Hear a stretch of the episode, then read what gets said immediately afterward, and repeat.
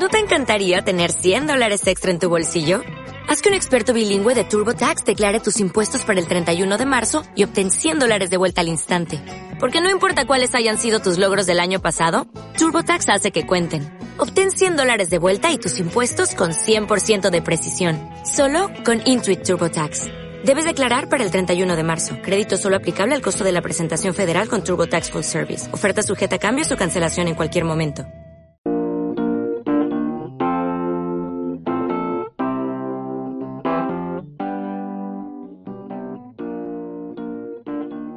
Hola, te doy la bienvenida a un nuevo episodio de Sherlando. Mi nombre es Elías Pérez y en esta ocasión vengo a hablarte de una serie que fue escrita hace 20 años como película por Mateo Gil. Los favoritos de Midas, que gracias a la plataforma de Netflix han encontrado su hueco transformada en miniserie.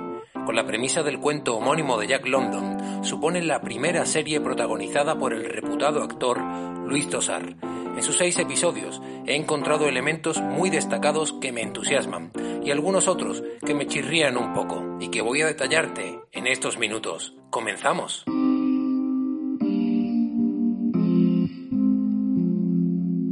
Esta miniserie supone la primera serie para Mateo Gil, creador que coescribió junto a Alejandro Amenábar Tesis, Abre los Ojos, Mar Adentro y Ágora, las que posiblemente sean las mejores películas del director hispano-chileno hasta la fecha. Mateo Gil nos muestra en esta creación su esencia, lo que ya nos enseñó con su ópera prima Nadie conoce a nadie de 1999, un thriller cargado de chantajes y falsos culpables y que le valió la nominación al Goya como mejor director Nobel. El creador canario ha tocado en sus tres películas diferentes géneros. Al thriller ya mencionado hay que añadir Proyecto Lázaro, película de ciencia ficción rodada en inglés, y la comedia Las leyes de la termodinámica del año 2018.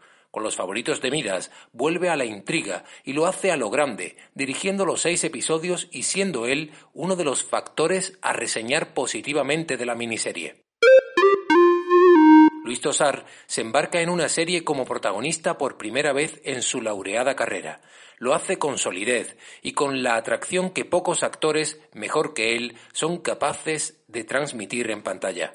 Su personaje, Víctor Genovés, tiene un desequilibrio palpable en su creación, una trama profesional muy desarrollada y, sin embargo, su parte personal se queda estereotipada y muy superficial. Con mayor profundidad en lo íntimo, hubiéramos visto a un personaje más rompedor. Marta Belmonte interpreta a Mónica Báez, periodista encargada de destapar una de las tramas principales de la serie. Su personaje peca también de estar construido a medias. Su lado personal se queda un tanto desvaído. Con una madre como Elena Irureta, actriz que hemos visto inconmensurable como Vittori en Patria y de la que os hablé en el podcast anterior, podrían haberle dado mayor dimensión. Ha sido valiente contar con Willy Toledo en el reparto, un actor que llevaba diez años fuera de la gran y pequeña pantalla por sus comentarios políticos. Su actuación está soberbia, para mí la mejor de la serie. Hemos perdido mucho con su ausencia en este tiempo. Cuando eres un personaje público es difícil posicionarte en un lugar determinado o ser abanderado de un movimiento, sea cual sea, sin arriesgarte a que te linchen. El boicot que intentaron hacerle desde las redes sociales a la serie parece que esta vez no ha funcionado.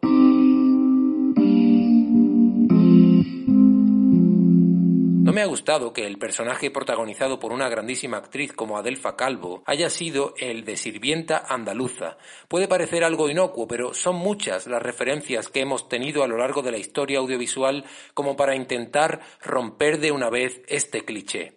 El potencial de la malagueña, ganadora de un Goya a Mejor Actriz de Reparto por el autor, ha sido escasamente explotado. La serie cuenta con dos tramas principales. Por un lado tenemos el chantaje de Víctor Genovés, protagonizado por Luis Tosar, que tiene que pagar una cantidad de dinero a un grupo organizado llamado Los Favoritos de Midas, si no quiere que vayan muriendo personas al azar.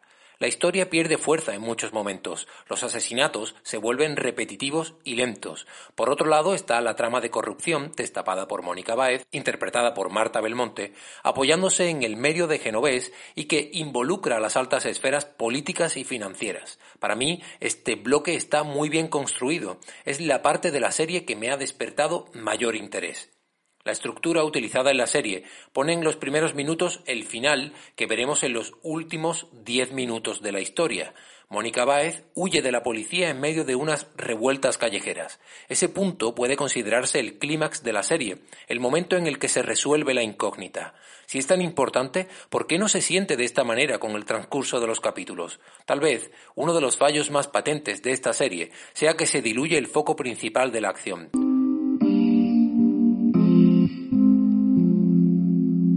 Gustaría destacar la fotografía, donde predominan los tonos fríos con planos cinematográficos que rompen la frontera entre televisión y cine, y es que la delgada línea que pudiera separarlas ya se ha diluido.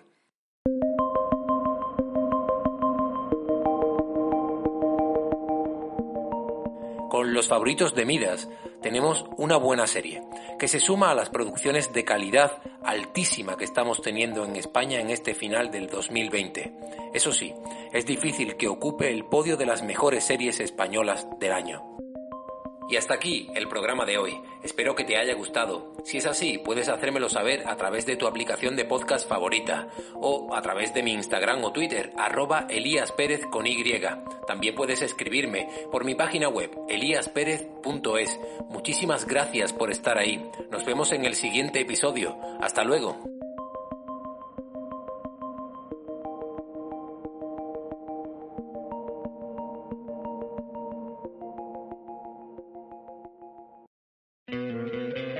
¿No te encantaría tener 100 dólares extra en tu bolsillo?